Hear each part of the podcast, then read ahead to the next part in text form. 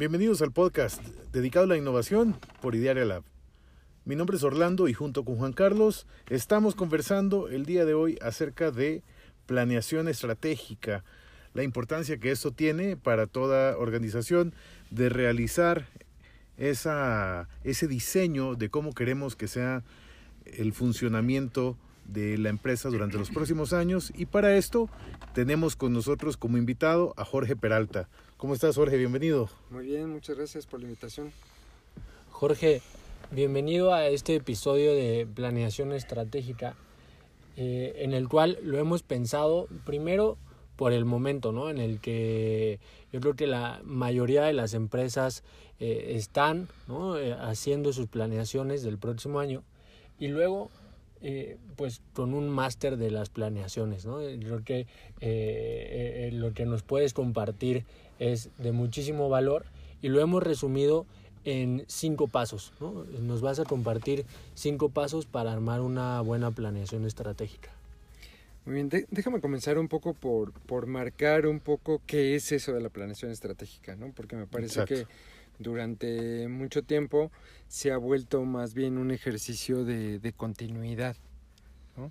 Yo suelo decirle a, a, los empresarios con los que trabajamos que si, que si sus metas son del 10%, pues no hace falta que hagan ninguna planeación estratégica, que se agarren los números del cierre del año anterior, lo pongan en el Excel, lo multipliquen por 1.1 y ya tienen su planeación. Es decir, realmente si queremos eh, una planeación es porque tenemos metas más ambiciosas. Entonces, yo qué creo que debe ser una planeación?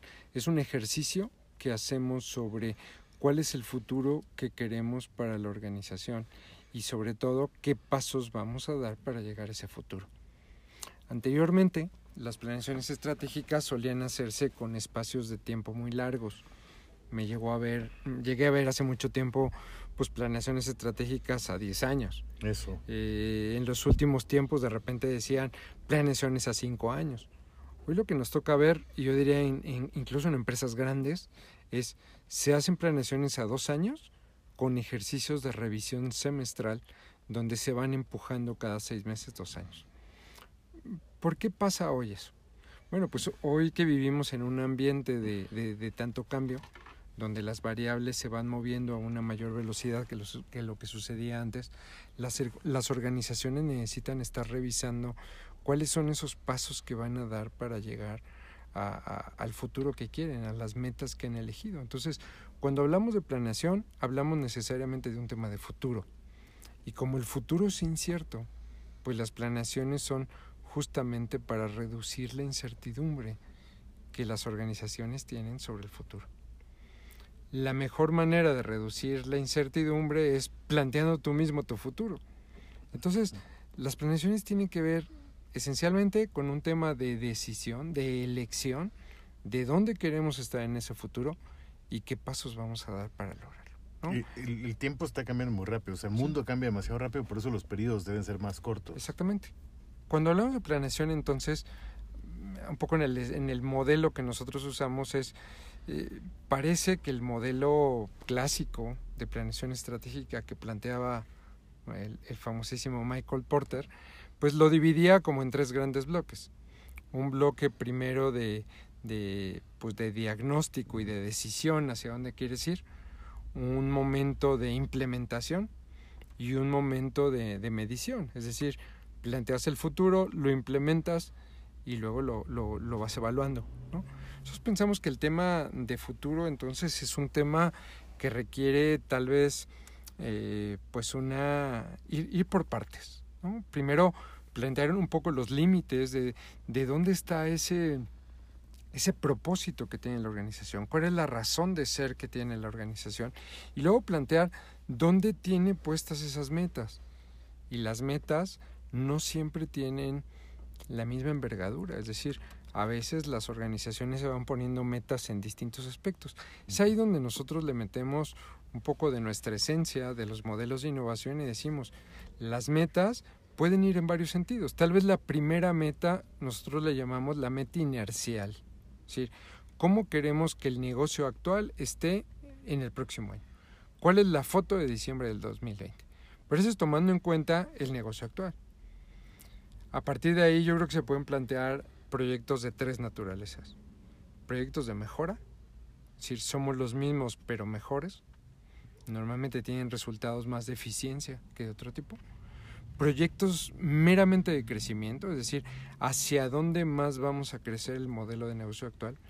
Y en ocasiones estamos hablando de proyectos de transformación. Es decir, aquellos proyectos que se salen esencialmente del core business y nos llevan a otra parte. De tal manera que, que cuando nos planteamos metas de ese, de ese tipo, estamos hablando de metas que llevan a las organizaciones a crecer más allá de lo inercial. Incluso técnicamente le llamamos presupuestos diferenciales. Es decir, tenemos nuestro presupuesto inercial, más el presupuesto de los proyectos de mejora, más el presupuesto de, de, crecimiento, más el presupuesto de transformación. Entonces, si se fijan, ya estamos hablando de metas. ¿no? Retomo el tema de los puntos. Primer punto, situarnos en cuál es el propósito de la organización y cuáles son las metas. Yo diría, ahí estaríamos hablando del primer punto que es dónde ponemos nuestras metas y quiénes somos. esto es lo primero que tenemos que, definir. ¿Y, por qué es importante? Porque necesitamos saber quiénes somos y cuál es nuestro propósito y también necesitamos saber qué metas nos tenemos. Nos, nos, hemos puesto. ¿Por qué? Porque este tema de las metas es importante. Porque las metas mediocres no inspiran a nadie. Eso. Entonces es importante ponerse metas verdaderamente interesantes para que tenga sentido hacer una planeación. Si no, no tiene ningún sentido. Entonces, recordando, paso uno, propósito y metas. De acuerdo. Paso dos, entender dónde estamos parados. ¿sí? ¿Qué es lo que el cliente piensa de nosotros? ¿Cómo estamos atendiendo la propuesta actual? ¿Cómo estamos cumpliendo la promesa? ¿Dónde tenemos nuestros huecos? Algunos le llaman diagnóstico. A nosotros nos gusta saber simplemente dónde estamos ubicados en la realidad de nuestra propuesta, para tener claro el punto de partida. Entonces fíjense cómo hemos situado el punto de futuro donde queremos llegar y el punto de partida. ¿Por qué es importante? Porque de ahí surgen los proyectos. Si ya nos hemos expuesto esas metas, ¿cuántos proyectos necesitamos para cumplirlas? Y esa es la tercera etapa. Es decir, a través de, un proceso de ideación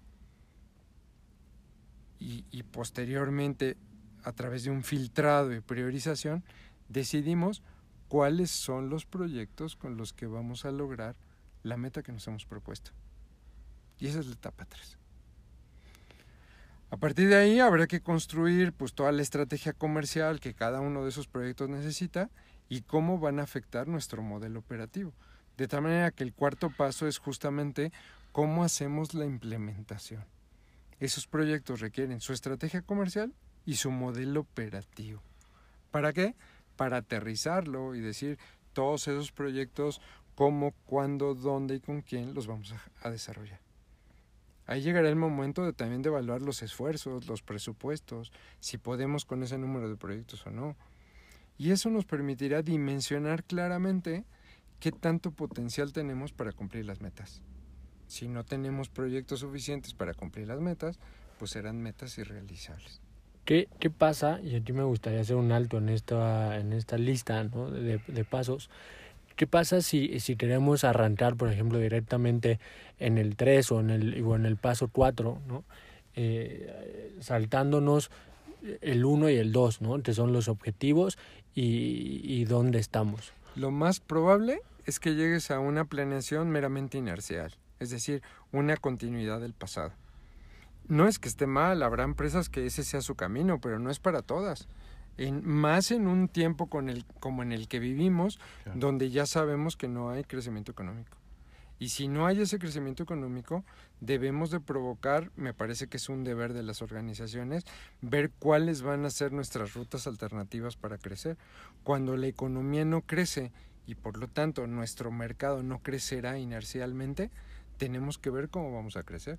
O arrancándole pedazos de mercado a alguien o construyendo nuevas líneas de negocio que nos lleven a construir nuestras metas. Entonces, yo creo que sí es este tema muy importante el que comentas, ¿no? Yo siempre recomiendo seguir los pasos, aunque algunos los pases ágilmente. Pero como pensar es gratis, no obvies pensar. Eso es justamente lo que en momentos de crisis no debes dejar de hacer. Entonces, recomendaciones, no hay que saltarse los pasos, hay que tratar de recorrerlos. Hay un quinto paso, que es el paso de cómo vamos a verificar que las cosas realmente sucedan. Y por eso el quinto paso lo hemos dedicado a la medición. Cada proyecto requerirá de manera natural métricas en cada etapa y dependiendo de su naturaleza que nos permita ver si los proyectos van avanzando o no. Pero por otro lado, cuando esos proyectos ya van llegando a la fase de implementación, pues los tendremos que medir como eh, qué tanto esos proyectos nos van acercando a las metas de venta y de rentabilidad deseadas. Lo único es que no debemos de confundir las métricas, porque hay unas métricas que tienen que ver con el desarrollo de proyectos en cada etapa y hay otras métricas que tienen que ver con la ejecución de los proyectos ya que están en operación. Entonces yo creo que cuando hablamos de una planeación hay que atender ambas. La medición de los proyectos en su desarrollo y la medición de los proyectos cuando ya están en fase de dar resultados. ¿Cuándo, ¿cuándo sería, Jorge, el mejor momento para hacer una planeación? Pues mira, mm, yo te diría, siempre que tengas incertidumbre es momento de hacer planeación, pero, pero pues las personas somos cíclicas por naturaleza. De tal manera que a veces los finales del año o los comienzos del año suelen ser momentos muy, muy útiles porque la gente está en ese mood de reflexión.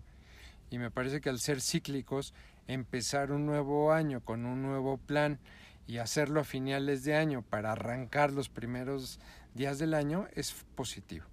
Cuando una organización se plantea hacer la planeación por ahí de finales de enero, pues lo más lógico es que empiece a ejecutar las cosas a partir de marzo y cuando lo haces a partir de marzo pues ya perdiste un tercio del año, ¿no? Entonces creo que vale la pena enfocarse y, tratar de lograr resultados pues apenas arrancando el año porque el tiempo apremia, ¿no? De acuerdo, muy bien. Jorge, entonces hemos hablado de los cinco pasos para realizar una buena planeación estratégica, recapitulando. Número uno, propósito y definir las metas. Número dos, entender dónde estamos parados y cuál es el, punto del cual vamos a estar partiendo. El número tres, hablabas de definir el portafolio de proyectos. El número cuatro, la implementación, que es toda la estrategia comercial y el modelo operativo. Y el número cinco, la medición, que es establecer cada una de las métricas por etapa. hay que dejar muy claro que planeación estratégica no es solamente jugar con los números desde la perspectiva financiera. Eso lo haces en el Excel y en el Excel se puede todo. Es mera proyección, ¿no? Eh, exactamente, o sea, yo creo que el momento de entrarle a los números y las proyecciones es cuando ya tienes definido los cinco pasos. Querer hacer números sin seguir el camino de, de esos cinco pasos es pues autoengañarnos, ¿no? es jugar con números alegres que luego no corresponden con la realidad. Un, un último mensaje que le quisieras eh, compartir a aquel que nunca ha hecho una planeación estratégica o la ha, oído hablar y, piensa que eh, le falta mucho para llegar, ¿no? O sea, eh, es algo extraordinario. Exacto, ¿no? O sea, algo como que aquel que todavía no dice, es para mí, es mi momento, o sea, ese, ese punto fino de, o sea, tú te dirías... yo, yo creo que, la, la, planeación, a veces desde ciertas, desde ciertas perspectivas, se ha sofisticado más lo necesario. Pareciera que solamente lo pueden hacer personas sumamente preparadas en estos procesos. Yo diría las planeaciones tienen que ir al tamaño de la organización si es una organización simple, la planeación tendrá que ser simple. Si es una organización compleja, pues la organización tendrá que hacer una planeación lo más simple que pueda dentro de su complejidad. Entonces, yo creo que un primer punto que hay que tener muy claro es no hay que tenerle miedo a la planeación, ni hay que pensar que son sistemas sofisticados. Creo que si tenemos muy claro qué queremos del futuro y tenemos mucha claridad de dónde estamos parados hoy, lo demás será seguir un proceso sistemático, porque pensar todo lo podemos hacer. Si una persona es capaz de haber desarrollado un negocio o si una persona es capaz de dirigir un negocio, sin duda alguna tiene posibilidades de hacer una planeación.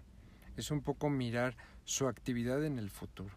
Y eso cualquier persona que tenga una actividad profesional en la empresa, me parece que tiene las capacidades de hacerlo.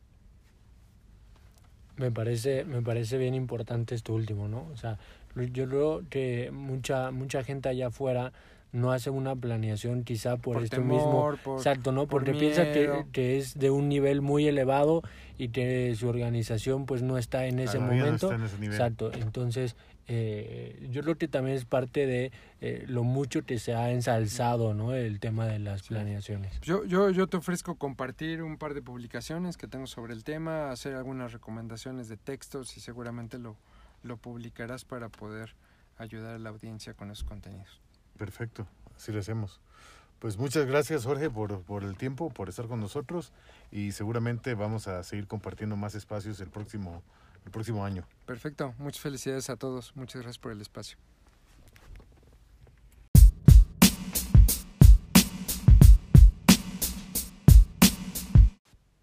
Hasta aquí el episodio del día de hoy en el podcast de innovación por Idearia Lab. El día de hoy platicamos de la planeación estratégica con Jorge Peralta. Te recuerdo seguir nuestras redes sociales. Twitter arroba Lab, Facebook Lab. Síguenos en Spotify, Apple Podcast o en tu plataforma favorita. Nos escuchamos el próximo martes. Que tengas buen día.